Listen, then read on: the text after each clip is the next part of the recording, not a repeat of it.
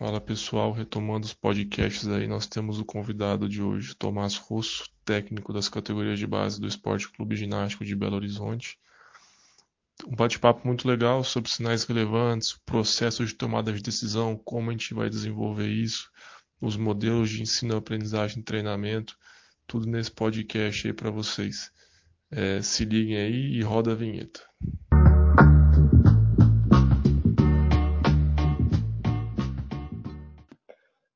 Vamos lá então. É, primeiramente aí, Tomás, agradecer sua participação. Eu acho que vai enriquecer bastante aí em termos de conteúdo.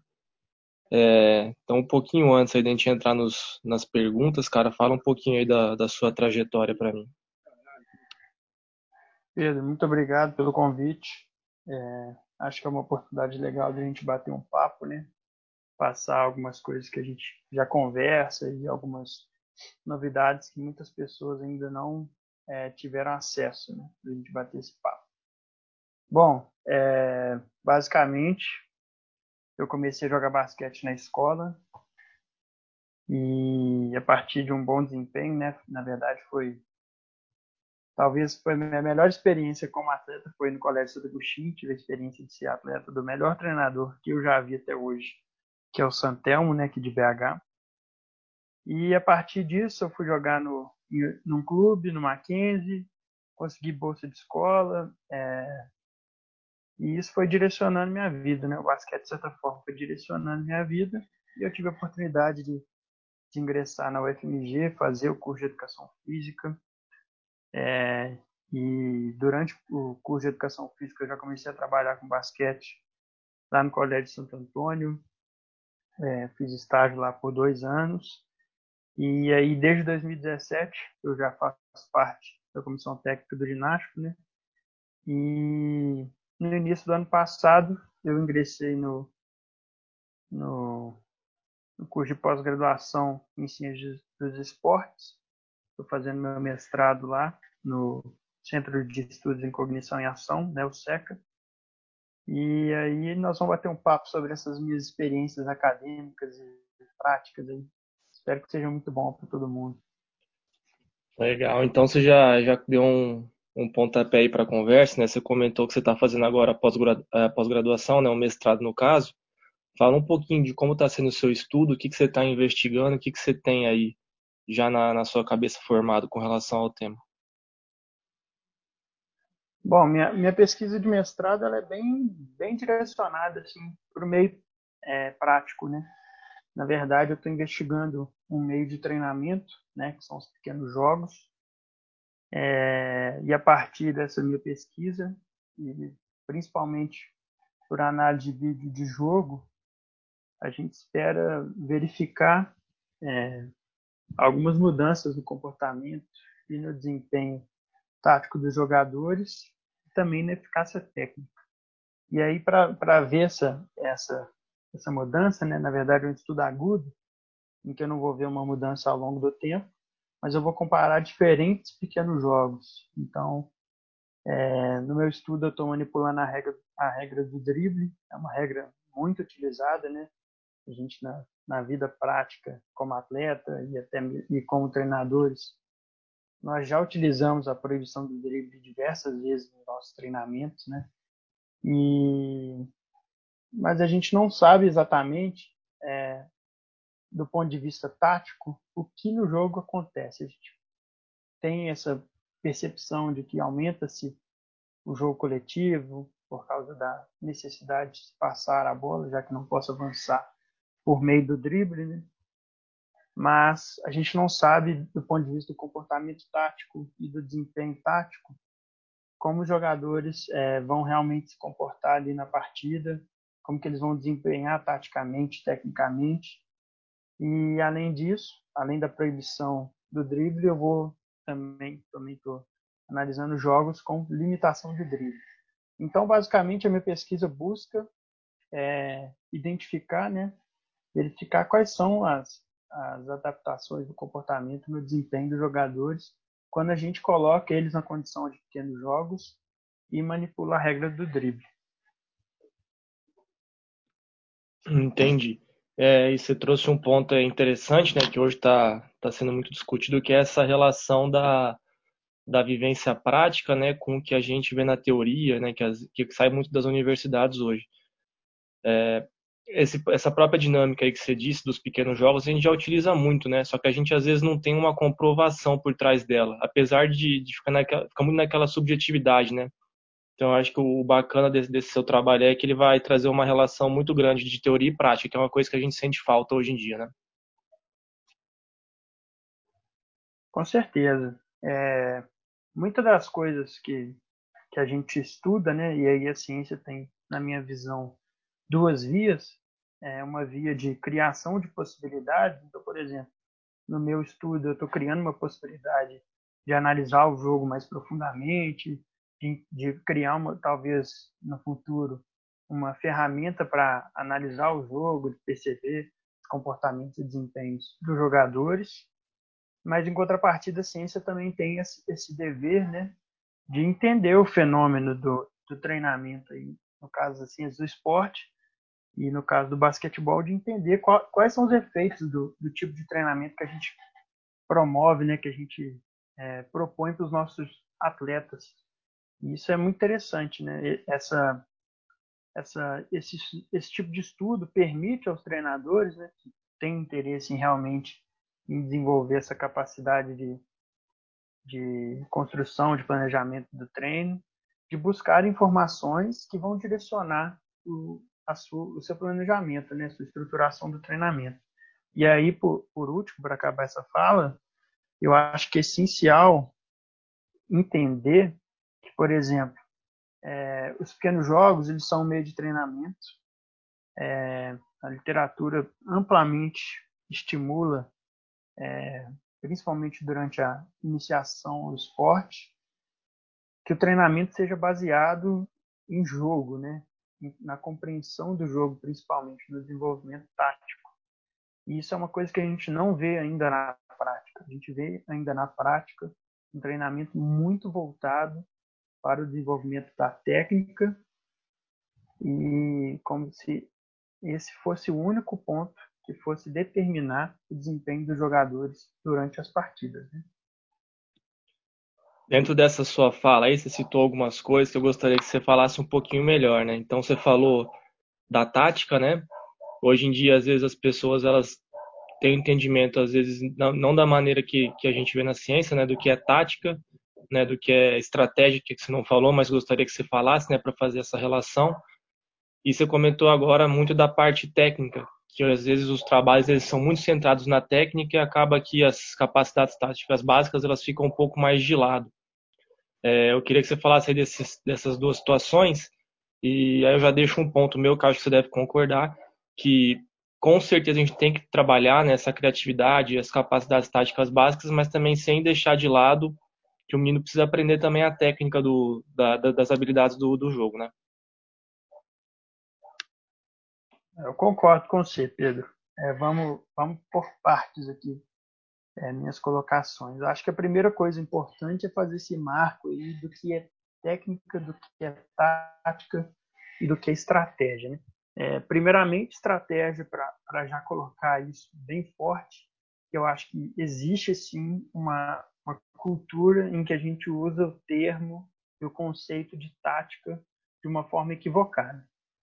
É, estratégia é uma tentativa de previsão pelo treinador, ele tenta prever situações tanto defensivas quanto ofensivas, tenta construir um sistema para adequar essas situações ou para criar essas situações. Né? Então, por exemplo, quando eu crio um sistema defensivo, eu estou tentando prever algumas situações, por exemplo, eu quero impedir que o, time que é muito arremessador tenha espaço para arremessar, então vou usar uma, uma defesa zona mais aberta, ou vou fazer uma defesa individual mais, mais pressionada, ou, ou tentar é, criar situações na defesa, quando eu quero direcionar o cara para o fundo para ter uma dobra.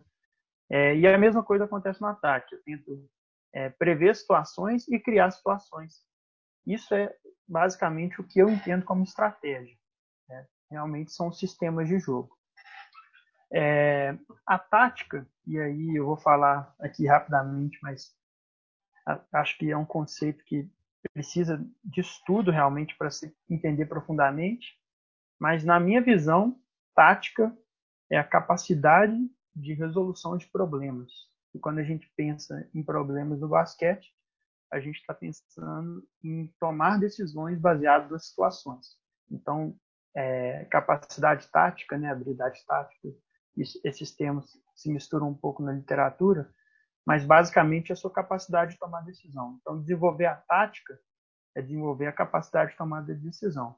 Entender que a tomada de decisão é um processo cognitivo e que também está apoiada sobre outros processos cognitivos, seja ele atenção, percepção, é, antecipação, é, vias de, de, processamento da informação, né, memória de trabalho, uma questão mais ampla. E então isso seria tática. E técnica compõe as habilidades específicas do esporte. Né? Então, cada esporte tem uma. É, é, como que eu vou dizer? Tem uma dinâmica específica e para ter realmente uma eficiência, né? e aí a gente está falando de eficiência, não eficácia, depois eu vou falar o que é eficácia, mas para ter uma eficiência, fazer as ações com gasto menor, com uma chance maior de acerto, existe uma técnica. E a eficácia entra como a, a realmente o resultado, se ele foi certo ou errado, não necessariamente o movimento que ele realiza. É, Pedro, me direcione que eu esqueci a, as outras questões. Não, é, como você disse, aí a questão da relação, né, de, da, da, da, parte técnica, né, que às vezes ela é muito mais cobrada do que a questão da capacidade tática básica, né? Se você Isso. acha que é necessário você trabalhar essa técnica ou se não.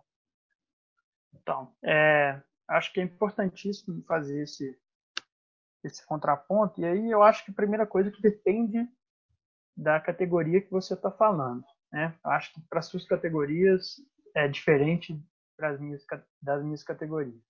Então, por exemplo, eu que estou lá no Miro Basquete, trabalho com crianças de 10, 11 anos nesse ano, eu tenho uma preocupação grande em desenvolver realmente essa capacidade tática.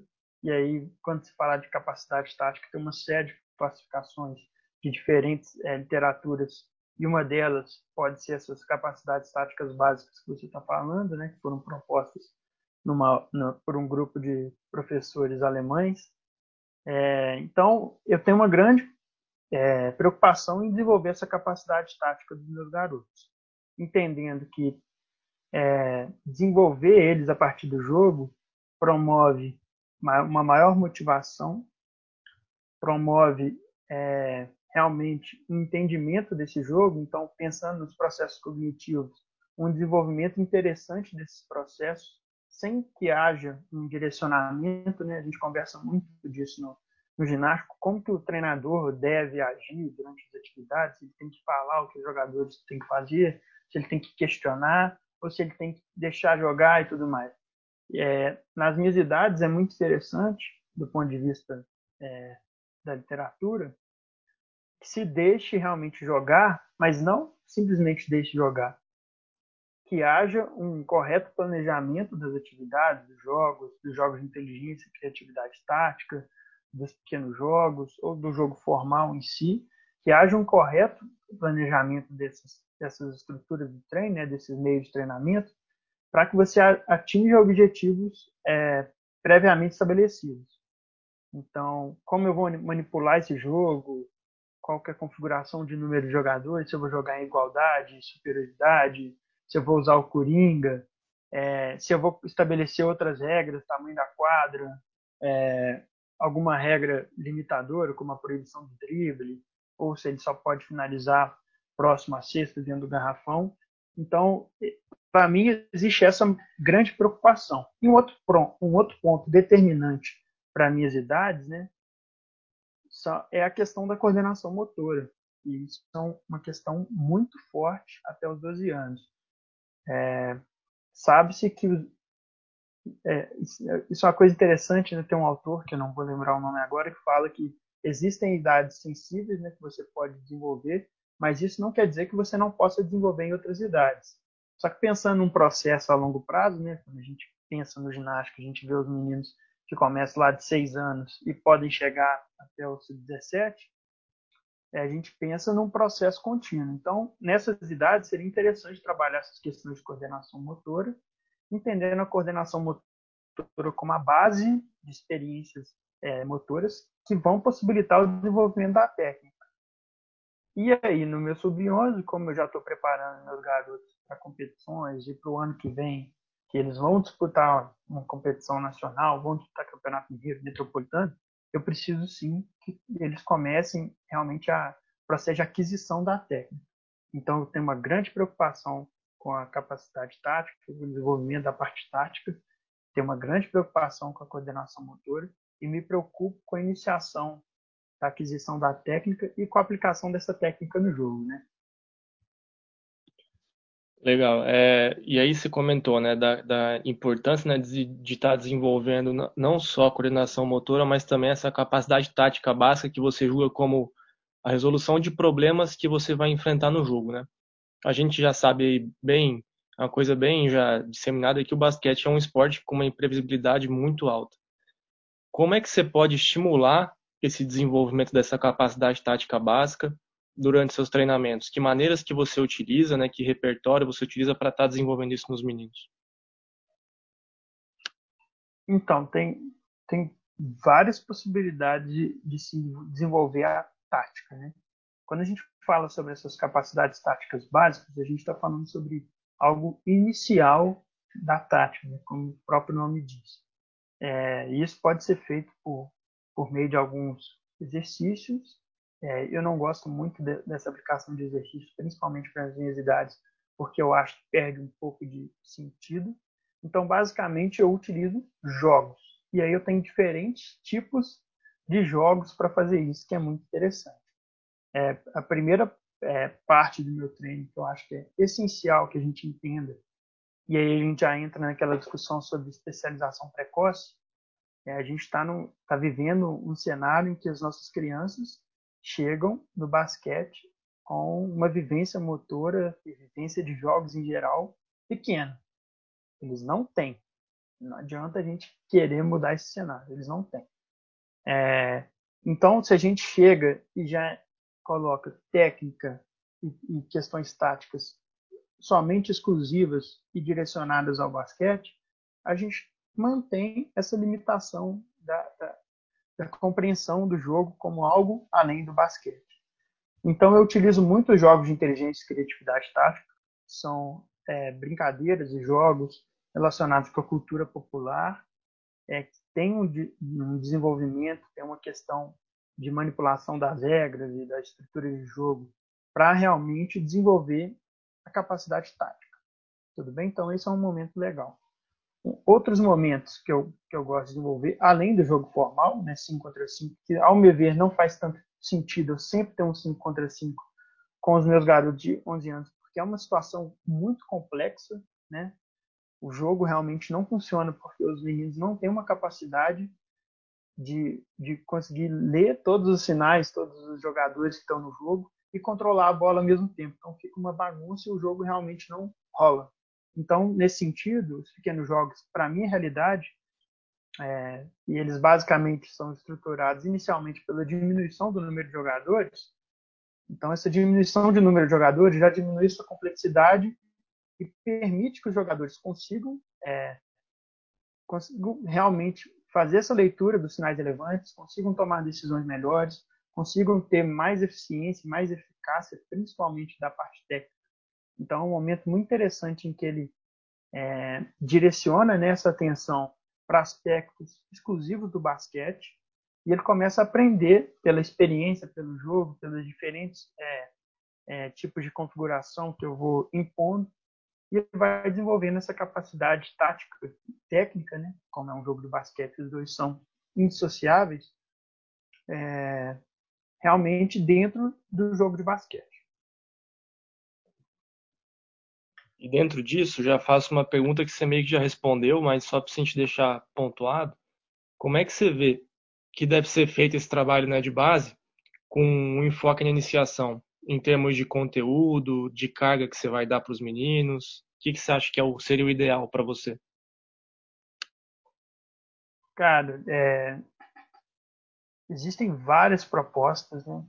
vários modelos de ensino. E eu acho que o, o recado que é mais forte precisa ficar, eu não estou dizendo que é errado ou que é certo, é basicamente o que é indicado.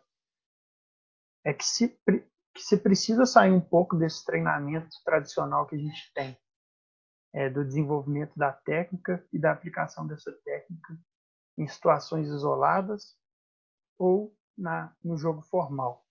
É, essa compreensão do jogo, essa universalidade de propostas de jogo, então, o menino que joga, é, brinca é, com as brincadeiras populares, jogos populares, o menino que vivencia os pequenos jogos e depois vai jogar um jogo formal, diferentes regras, diferentes objetivos, ele cria, ele amplia as possibilidades de ação, as possibilidades de compreensão desse jogo e melhora essa capacidade de perceber sinais, de ter atenção aos sinais relevantes é, que o jogo dá, de decidir rapidamente baseado nesses sinais, de saber quais são as opções e entender quais são as ações que ele pode fazer a partir daqueles sinais.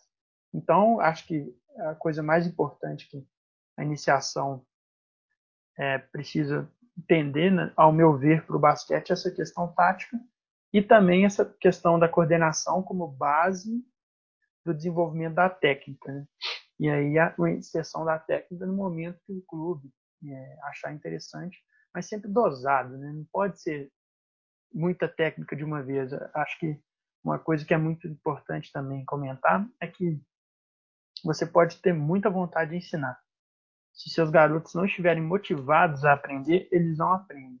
E a gente sabe que os exercícios técnicos de repetição, isolados de uma realidade de jogo, eles são muito pouco motivantes.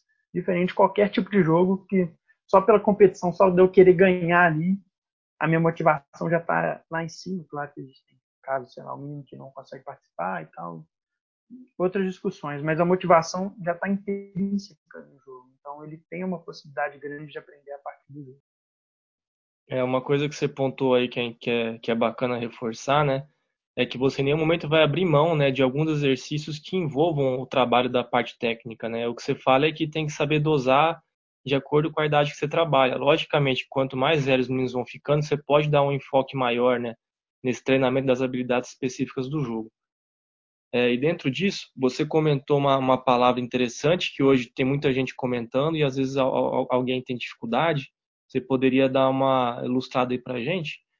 É, a palavra, o termo, né, sinais relevantes. O que que esses sinais relevantes eles são importantes na hora do jogo? Por que que eu devo ensinar eles? Como que eu ensino eles? Qual, qual é a sua opinião em cima disso? Bom, sinais relevantes, é, igual todos os temas que a gente está tratando aqui, esse também é um tema muito amplo. Eu vou tentar ser bastante objetivo e passar superficialmente sobre o que seriam sinais relevantes. É, numa perspectiva tanto cognitivista quanto ecológica, existem informações que estão no jogo que a partir de eu perceber essas informações, eu ajo. Então, quais são as informações que são importantes para definir minhas ações? essas informações seriam sinais relevantes. O que de relevante, que tipo de, é, de posicionamento da defesa, distância que eu estou da cesta, distância que eu estou do meu defensor, tipo de, de defensor, né? se eu estou atacando contra um cara alto, um cara baixo, rápido, uma série de questões que vão direcionar minha tomada de decisão. Isso basicamente são sinais relevantes. Ah, como eu posso treinar os sinais relevantes? De diversas formas. É, uma das possibilidades é, mais clássicas é eu falar quais são os sinais relevantes. Então, por exemplo, ah, tô lá num treino do sub-14, você treina muito com seus meninos de bloqueio na, fora da bola, certo? Então, ele balançou a cabeça que tá certo. É, então, por exemplo, eu posso chegar para meus garotos, mostrar todas as possibilidades de ação a partir do bloqueio fora da bola. Ah, você pode entrar no U, você pode sair do outro lado. N possibilidades. Não vou tocar em quais são. Essa é uma, uma forma bem explícita de mostrar os sinais relevantes. Ah, se o cara te seguir, você faz o U. Se o cara ficar preso no bloqueio, você sai reto com um arremesso, o cara tentar passar por baixo do bloqueio, você abre. Regras, sim, então, você coloca explicitamente. Uma outra possibilidade é fazer parte dos questionamentos. Né? O Teaching Games for Descending, um modelo precursor desse questionamento, né? realmente ele se desenvolve. É, diz, como que eu vou falar? Apareceu para o mundo é, que é esse processo de descoberta guiada, que eu vou questionando e vou direcionando a atenção do meu atleta para sinais relevantes. Então, pô, como que o cara te marcou? Aí o cara vai falar, não, ele me seguiu. O que, que você acha que você poderia fazer a partir disso? Ah, acho que ele me seguiu, eu poderia entrar, eu poderia fazer tal coisa. Então, a partir do questionamento, você vai mostrando esses sinais relevantes, vai deixando o cara criar, refletir sobre aquela situação e aprender, criar, realmente construir um conhecimento por aquilo. E uma outra possibilidade, que é algo que eu indico para a iniciação principalmente, é o processo incidental, implícito, que eu aprendo por meio do jogo. Como que isso pode acontecer? Eu posso, como treinador, configurar os jogos de uma forma que eu vá estimular ou regular algumas ações. Por exemplo, pô, fiz um treino de arremesso, é, treino analítico, desenvolvimento do arremesso, coloquei lá situações para ele adaptar ao movimento, beleza. Agora eu quero fazer um jogo em que ele vai arremessar para caramba. Eu posso fazer esse processo explícito de criar situações para ele fazer arremesso, ou posso também botar ele no, no pequeno jogo lá e falar assim, ó, tá proibido finalizar dentro do garrafão. Então, implicitamente, eu estimulei é, arremessos. A partir dessas vivências, ele vai perceber quais são os momentos interessantes ou não para fazer arremesso, e principalmente a partir do resultado com que ele tem, a partir do, do arremesso dele, se foi eficaz, se não foi, ele vai criando um conhecimento sobre quais foram os sinais que ele percebeu e, que ele e quais foram as ações a partir desse sinal e se essas ações serão eficazes. E aí, quando ele estiver em situações parecidas, ele vai sempre, é, intuitivamente, né, tentar fazer as ações que ele teve sucesso. Então, ele vai aprendendo implicitamente sobre alguma é, situação esses sinais relevantes. Essa é uma outra possibilidade que eu indico para situações de iniciação, principalmente porque ela não provoca o direcionamento da? A gente vê muito treinadores, principalmente quando tem estratégias, reclamar, pô, mas você não viu aquele cara, você não viu, você não passou, como que você não viu? Não acredito que você não viu. É claro que ele não viu você direcionou a atenção dele totalmente para alguma situação e ele não vê o outro lado. Não adianta, ele está com a cabeça virada para lá, mas o foco de atenção dele, né, isso já vai um pouco mais para o lado é, da pesquisa em relação à cognição, o foco de atenção dele está direcionado para determinado acontecimento e ele não consegue enxergar o que está acontecendo fora disso. A gente chama esse paradigma de cegueira por desatenção. Então, na, iniciação é legal deixar aberto para ele ir entendendo e não criar esse direcionamento é, de uma forma precoce. Uma coisa aí que você, que você falou que é bacana, que você falou aí anteriormente, mas acho que é legal ressaltar agora com essa explicação. Você falou né, que o menino, às vezes, ele, ele vai ter que experimentar, vivenciar para ele mesmo começar a elaborar né, uma resposta dentro da, do cérebro dele com relação à ação que ele, que ele fez, né? E dentro da iniciação aí nessas categorias mais novas, o tanto o 5 contra 5 comparado com o 3 contra 3, eles têm algumas diferenças no número de ações que os meninos fazem, né? Então essa é uma das vantagens dos jogos reduzidos. Então num 3 contra 3, o menino vai executar muito mais ações do que ele executaria num 5 contra 5. Esse é um é um trunfo aí também, né, bacana. É, sem dúvida, uma das grandes vantagens de trabalhar com pequenos jogos, né, com a diminuição dessa complexidade, é aumentar o envolvimento que esse jogador tem com o jogo. Então, no, num jogo 2 contra 2, ele é muito mais importante para o jogo, para a dinâmica do jogo, do que no 5 contra 5. Às vezes, no cara no 5 contra 5 nem pega na bola. Então, por exemplo, você fez aquele, aquele treino que eu acabei de citar de arremesso, e aí você quer criar arremesso, e você colocou a mesma regra no jogo formal. Então, você proibiu de finalizar dentro do garrafão. Os caras vão ter que arremessar de fora do garrafão, dali de três e tudo mais. Possivelmente, né, ou provavelmente, o cara vai arremessar ali uma, duas vezes, ou nem vai arremessar. Você coloca essa regra no jogo 3 contra 3, a possibilidade de fazer 5, 6 arremessos é muito maior.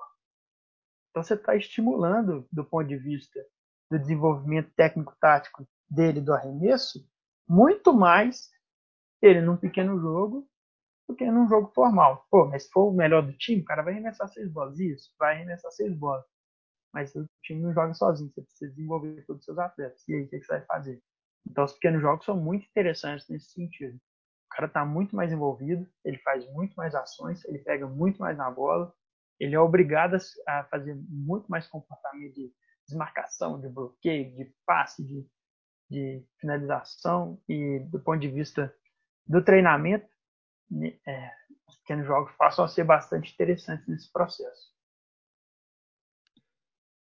É, Tomás, dando sequência nessa, nessas questões que você falou, você comentou né, exercícios, pequenos jogos, também comentou né, de jogos de, que desenvolvem a, a criatividade do menino né, com relação às tomadas de decisão no jogo. Eu queria que você comentasse um pouquinho melhor sobre como que funciona a estruturação de uma prática nesse sentido. Pedro, é, os jogos de inteligência e criatividade tática é uma proposta muito interessante. É, acho que é muito relevante para a gente conversar aqui. É diferente do, dos pequenos jogos, em que eu simplifico as situações para o cara perceber os sinais relevantes de uma forma implícita, sozinho ali, entendendo as ações que ele pode ter. Ou seja, ele vai direcionando um pouco da atenção dele para os sinais relevantes o jogos de e criatividade tática, a gente tira a realidade de jogo do basquete. Então são jogos em outro sentido. Não é de fazer cesta. Eu posso até introduzir elementos técnicos do basquete. Posso fazer jogos que envolvam passe. É, posso colocar a bola, o cara driblar durante um jogo, tudo mais. Mas basicamente o jogo de inteligência e criatividade tática ele não é basquetebol. Mas. O que é de interessante dessa proposta? é, já ficou claro para a literatura, né? Quando eu estou falando ficou claro, existem evidências, não está tão claro assim não, mas existem evidências interessantes que esses jogos, eles, como eles propõem diferentes objetivos, diferentes é, dinâmicas de jogo, eles estimulam uma ampliação da atenção. Então pense o seguinte, na, hora do basquete, isso é muito clássico do, do treinamento do basquete, a gente sempre fala pro cara, ó, pegou a bola, olha para a cesta, você vê o que você vai fazer. Então ele já tem um direcionamento da atenção dele ali vertical em, em relação à cesta e pouco, um pouco para os lados. Ele não tem uma, uma percepção ampla. Né? Então esses jogos eles podem promover uma ampliação dessa atenção é, e é interessante que esse foco atencional ampliado ele vai ajudar no basquete, né? Como eu tenho que no jogo de inteligência criatividade tática eu tenho que perceber várias vários sinais diferentes do basquete que acontecem em diferentes é, direções, eu vou criando uma, uma, uma flexibilidade de, de, de, possibilidade de ação, de tomada de decisão. Então, minhas decisões elas podem ser mais adaptáveis. Eu vou criando mais opções é, de ação, né? As ações são diferentes, então eu vou criando novos comportamentos, novas ações. E e isso a gente pode já partir para o lado da criatividade. Né? A criatividade está nesse, nesse sentido. No esporte, ela aparece como uma ação nova, original, né? nunca aconteceu. Ela, ela é caracterizada por essa geração de várias opções. Então, quando você vai entender se o jogador é criativo ou não, você faz um teste. É, a criatividade está ligada à geração de várias opções. Então, vai é, ao contrário desse direcionamento da atenção que acontece no basquete, quando eu tenho uma percepção ampla, né, um, um foco atencional maior, eu consigo gerar várias, várias possibilidades de ação e também está dentro dessa adaptabilidade. Então, do ponto de vista da criatividade, os jogos de inteligência e criatividade tática são muito interessantes. E aí a inteligência tática, que também é determinante, né, que saber escolher a melhor opção dentro dessas opções que eu consigo gerar, ela também está presente, porque eu preciso resolver diferentes, é, diferentes problemas, né? diferentes dinâmicas, e aí, como eu tenho que decidir isso rápido, né? porque o jogo existe, é, exige isso, né? seja basquete ou seja outro jogo, eu preciso decidir rápido para eu ter uma, uma, uma boa performance, eu vou aprendendo a criar novos comportamentos e a escolher o melhor. Criar, escolher o melhor. E isso para o basquete é muito legal, porque eu vou ter uma atenção muito maior do jogo e eu vou conseguir selecionar ações rápido e decidir rápido.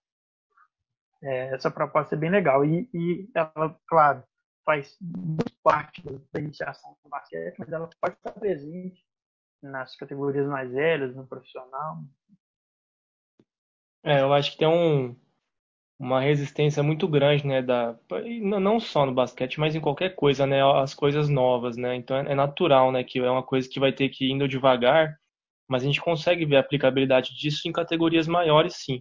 Lógico, né, com, com um direcionamento um pouco diferente, com objetivos diferentes, mas com certeza, de alguma maneira, ele, ele se encaixa. E dentro disso, você comentou, né, a questão de jogadores criativos, mas existe uma grande diferença entre o jogador ser, ser criativo e o jogador ser inteligente, não tem?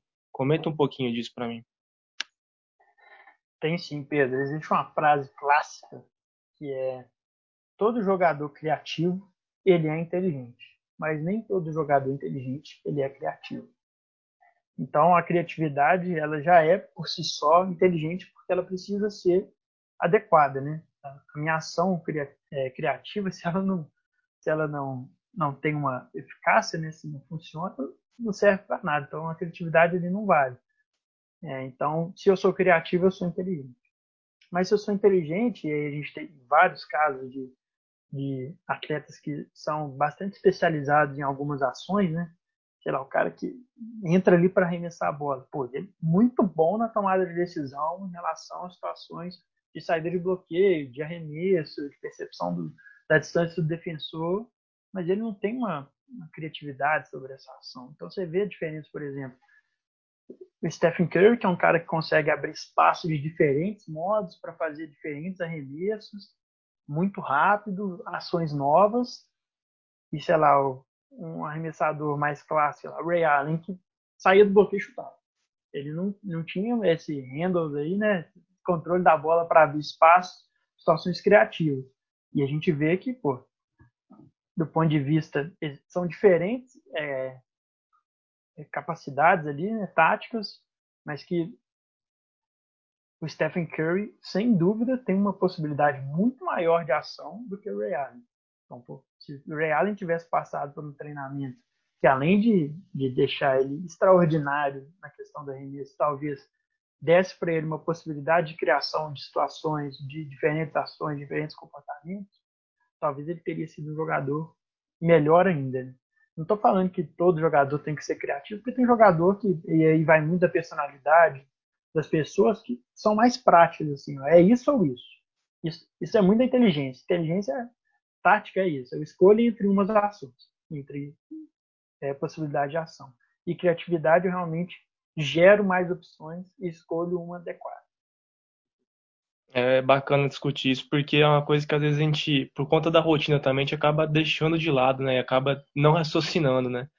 Nessas possibilidades de quanto mais a gente estimular o menino de diferentes formas, ele pode ser um, um jogador mais completo, né? E já Pedro, além disso, desculpa te interromper, mas além disso, a gente poda os nossos atletas de serem criativos. Com certeza. Muitas vezes a gente vê uma ação que o cara está tentando fazer que não é comum, a gente fala, pô, faz o simples, faz o que você sabe, sei lá o quê, e, e aí o cara, além de não gerar novas opções de ação, ele, ele, ele, ele não quer mais fazer aquela ação. Porque deu errado, eu tomei um xingo no meu treinador, então se eu estava tentando passar aquela bola por trás das costas, já não vou nem tentar passar essa bola, né? nem que eu nem vou tentar passar por trás. Eu não vou passar mais essa bola. Eu tenho a chance, né? o cérebro raciocina muito intuitivamente. Né? Tô um time do treinador, não vou fazer mais isso. Ou a gente fala, pô, cara, você tem que prestar atenção nisso aqui, olha esse cara que está aqui passando debaixo da cesta, e a gente cria de novo aquele processo de direcionamento da atenção, que pode ser interessante em determinados momentos, ele é interessante em determinados momentos, mas se eu faço ele sempre, eu podo o cara de observar coisas que podem estar acontecendo em outro lugar. E você levantou um assunto que a gente nem ia discutir, mas eu vou fazer essa pergunta aqui para te colocar na fogueira.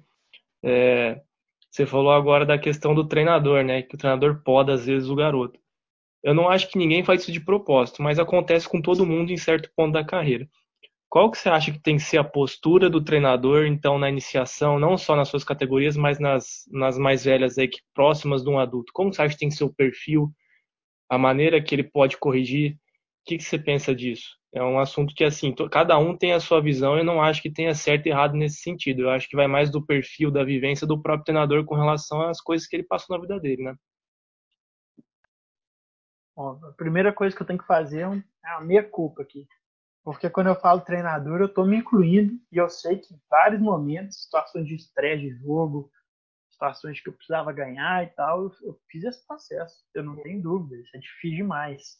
Todo mundo faz isso. Todo mundo pode o atleta em alguma medida. Às vezes por uma questão mais é, prática ali, cara. Eu preciso que a bola chegue nesse cara, alguma situação precisa ser criada em um momento determinado no momento do jogo e que se eu não faço esse direcionamento, se eu não podo ele ali na hora não faz isso, é, talvez meu time não faça o que eu quero. É difícil falar o que eu quero porque eu estou tentando prever uma coisa que é imprevisível, que é o jogo. Uhum. É, é, isso. Ser treinador não é tão fácil. Então, quando eu falo treinador, eu estou me incluindo nessa, barra. O que eu acho interessante é saber fazer um equilíbrio dessas situações. Então, por exemplo, quando eu falei lá do, do aprendizado incidental, do jogador perceber sozinho os sinais relevantes, aquilo é um início. Eu gosto de uma transição. Eu vou ali aos poucos questionando, direcionando o que, que eu acho que o cara tem que perceber, o que, que é importante, para ele ir construindo esse entendimento, até chegar um momento que pode ser uma coisa mais explícita, lá em cima, que falar, oh, velho, tem essa opção, tem essa opção, tem essa opção. Você tem que decidir. Pô, o cara já passou por um processo grande ali de treinamento, já desenvolveu isso não estou dizendo que todo mundo passa por isso, mas se ele passou por um, uma, uma possibilidade de, de uma diversidade de, de, situações de jogo, todo esse papo que a gente teve até agora, quando chega lá em cima ele ter esse direcionamento, tudo bem, precisa ele na hora da competição. Então é isso. Eu acho que nada é muito radical nesse sentido. Agora, o que a gente tem que pensar muito é principalmente do treinamento. Eu gosto de falar do treinamento porque na hora do jogo ali, cada um tem uma postura, tudo mais, essas coisas ali. E eu, e eu como iniciante da carreira, sou quem menos pode falar sobre isso. Agora, sobre treinamento, que são coisas que tem, existem evidências, é, o tipo de instrução que você dá para seu, os seus atletas é algo determinante. Então, quando eu falei lá sobre, a, sobre ensinar explicitamente, ensinar por meio de questionamento, ou ensinar pela manipulação, ou simplesmente pela manipulação das regras do jogo, eu tenho que ter consciência do que, que eu estou fazendo.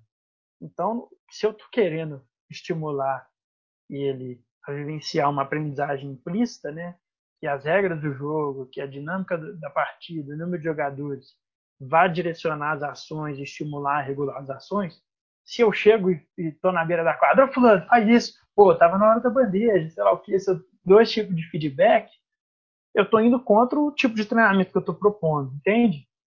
E se eu estou propondo algo muito explícito e na hora que o jogo está tá rolando eu não dou um feedback o jogador, também fica muito perdido. Então acho que em relação essa instrução do, do treinador, a gente precisa ter claro qual que é a minha proposta de ensino, qual tipo de aprendizagem que eu quero gerar para o meu atleta, e se eu estou sendo realmente coerente entre a minha proposta e as, e as minhas instruções, né? Que acho que assim faz mais sentido.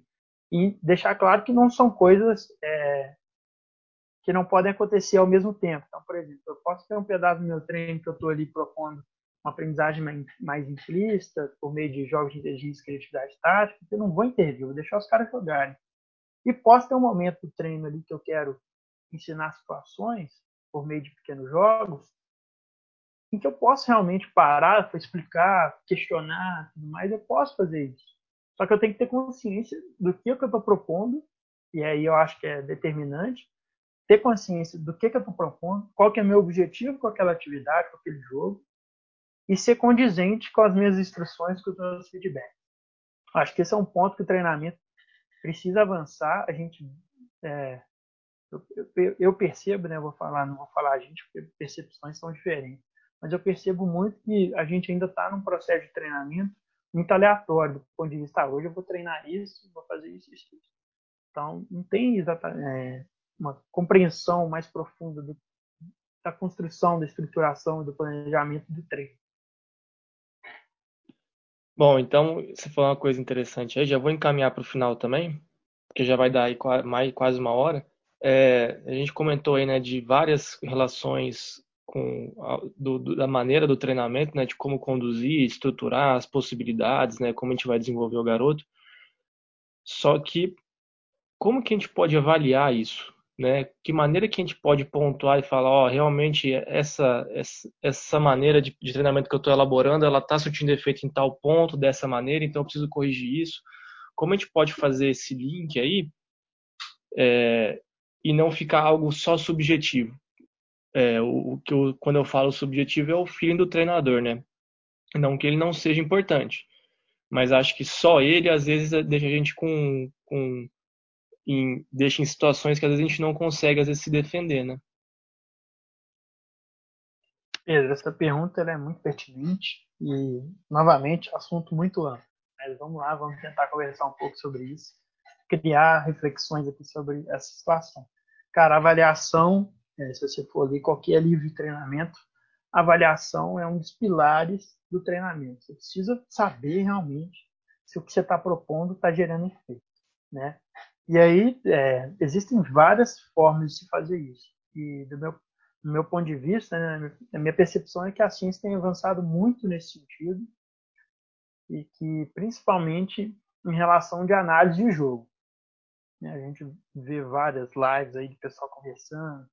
Existe sim um, um processo é, nacional aí, por exemplo, é a galera lá da WOS que está conversando sobre análise de jogo tem a galera da pesquisa, tem vários analistas de jogo já no profissional, né? Eu não, eu não sei a fundo se todo clube tem, mas eu sei que já existem analistas de jogo.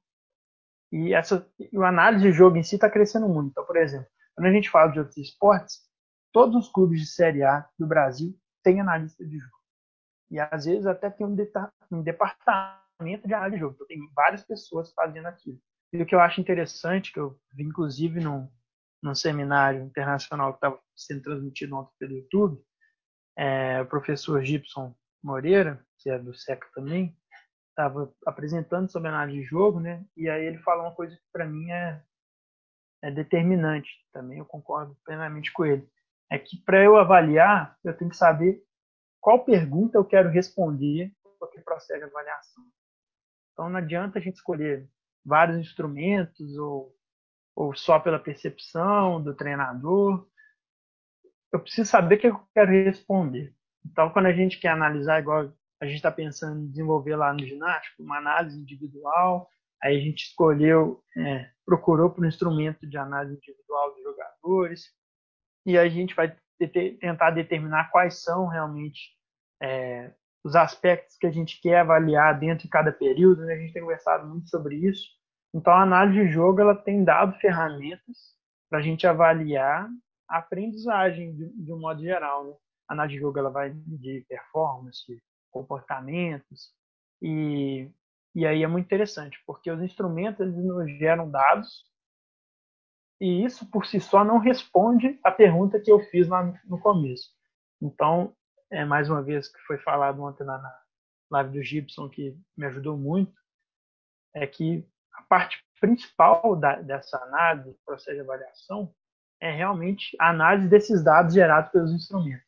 Como que eu vou entender, interpretar aqueles dados dentro da minha realidade o que, que eles significam para o meu treinamento, que, quais ajustes que eu tenho que fazer, tanto de jogo quanto de treinamento. Eu acho que isso é, é muito legal. Eu acho que, mais do que nunca, a avaliação da análise de jogo tem avançado e tem se mostrado uma ferramenta interessante.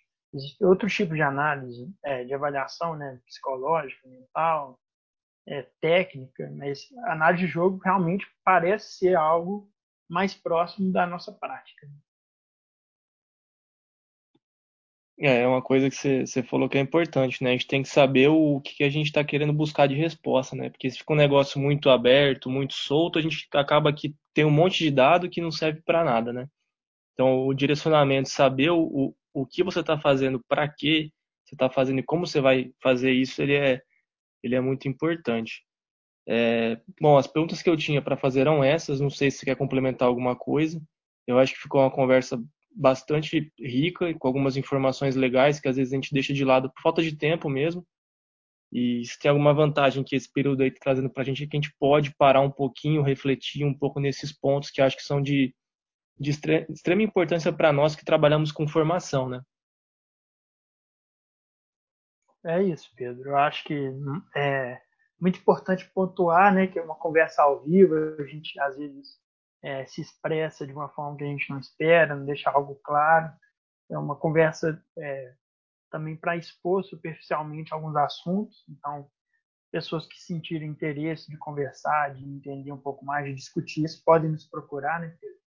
É fácil encontrar a gente pelo Instagram, pelo WhatsApp, todo mundo meio que se conhece aí no meio do basquete. Cara, o recado que eu quero deixar é que realmente não existe em si uma verdade absoluta sobre treinamento, sobre meio de treinamento, sobre o que tem que desenvolver. Não existe. Mas a ciência ela nos dá evidências e essas evidências que a ciência dá é basicamente a maior probabilidade de, de, de funcionar, entende? Então, pô, se existe esse caminho, né? Hã? Pra gente não dar um tiro tão no escuro, né? É, pô, se existe esse caminho que está demonstrando é, efeitos repetidamente em várias pesquisas, coisas interessantes, desenvolvimento do jogador, é, mostra que, realmente é, essas questões são importantes em determinadas idades, e aí a gente não escapa disso, treinador tem realmente que estudar, não tem jeito. É, faculdade não nos ensina tudo, e a prática também não nos ensina tudo. É, se eu quero realmente, e, eu, e a gente está vendo isso nesse período, isso está sendo muito importante para todo mundo que está investindo em estudo, e que estava na prática há muito tempo, está vendo tanto que é essencial estudar. Então, acho que o recado é esse. A ciência está aí para nos dar suporte, para nos direcionar. E, e é isso. Esse é o recado. Espero que eu tenha ajudado a acender um pontinho de, de curiosidade, de reflexão nas pessoas que escutaram aí e que algo que eu falei, que a gente discutiu, né, Pedro, tenha sido realmente pertinente para vocês. Bacana, Tomás, cara. Muito obrigado mesmo aí. E, e é isso que é assim que funciona, cara. A gente tem que ir atrás do conhecimento na hora que a gente acha que, que tá preparado também para absorver, né? Porque né, também a gente tem que ficar lendo as coisas e e acaba que não reflete e não, não tenta absorver algo de positivo ou até fazer uma análise crítica né, do que a gente está fazendo. Então é, era isso mesmo. Muito obrigado aí pela sua participação. Valeu.